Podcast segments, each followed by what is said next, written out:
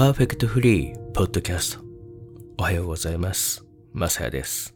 少しブラインドを下ろして目を休めて聞いてください。朝の自然の中のホワイトノイズを聞きながらですね、えー少しお散歩をしてきました。心地いい音がたくさん、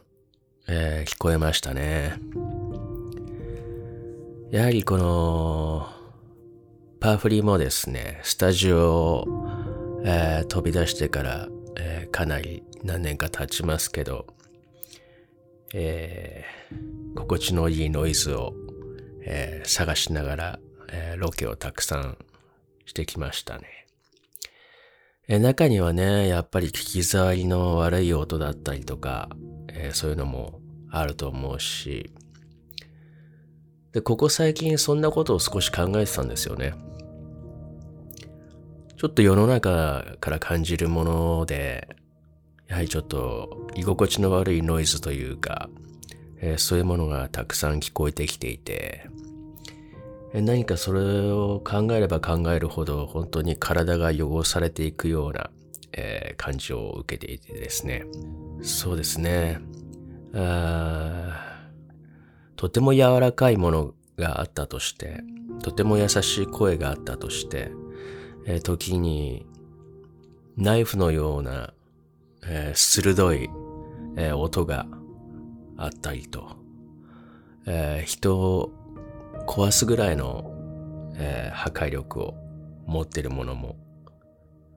あるなと、えここ最近思っていました、えー考えれば考えるほど震えが止まらなくなるぐらい、えーそんな夜にですね、えー寝ている時にこう蚊蚊がねあのモスキートの蚊ですよ。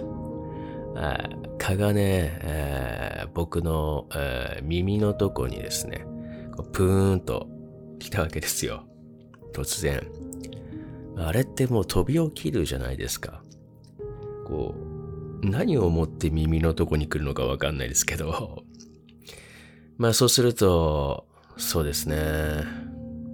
まあ逃げてくれればいいんですけども時には、えー、接触しなきゃいけないこともありですね、えーそんな中なんでこんな思いをするんだろうって考えた時にね僕はその蚊の侵入を、えー許してしまったわけじゃないですか部屋の中に、まあ、つまり窓を開けてたことによってえー世界を取り込んでいることで、その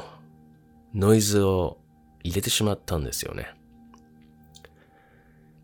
だから、僕が思うに、えーなんて言うんですかね、こういうノイズっていうのは、えー絶対になくならないものだと僕は思ってるんですよ。この地球から。だったらどうしていくかっていうと、やはり、えーそのノイズを、えー聞こえないようにするとか、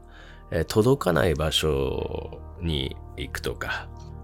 関わりを持たないっていう、えー方向にシフトした方が僕はいいんじゃないかなって思います。えー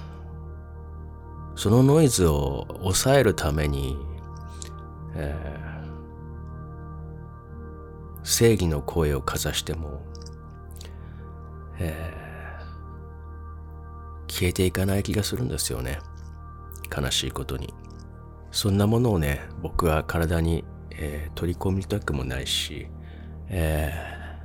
浴びせられるのも嫌なので。だって体が汚れるじゃないですか。蝕むじゃないですかね。以前、ポッドキャストでも、えー水は答えを知っているという本のお話をしたのを覚えてるかな。えー水は言葉を、えー聞くことができていて、え例えばありがとうという言葉を、え感じれば、え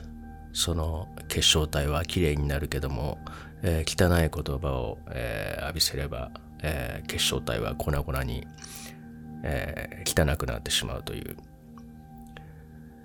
ことなんですよね。まあ、あの、興味のある方は、え、再度、え、いい本なので、えー、ぜひ読んでもらうといいと思います。なので、僕はやっぱり心地いい音とか、えー、優しい声を聞いて、えー、日々過ごしたいなと思ってます。自分にね、こう、無理なものというか嫌なものを、えー、シャットダウンすれば、必然と、えー、そういう音を感じられる世界に行けると思うんだけどな。嫌なものを、カットできないっていうのも、えー、やっぱり人を気にしてるんだろうというところは多いんじゃないかなって思います。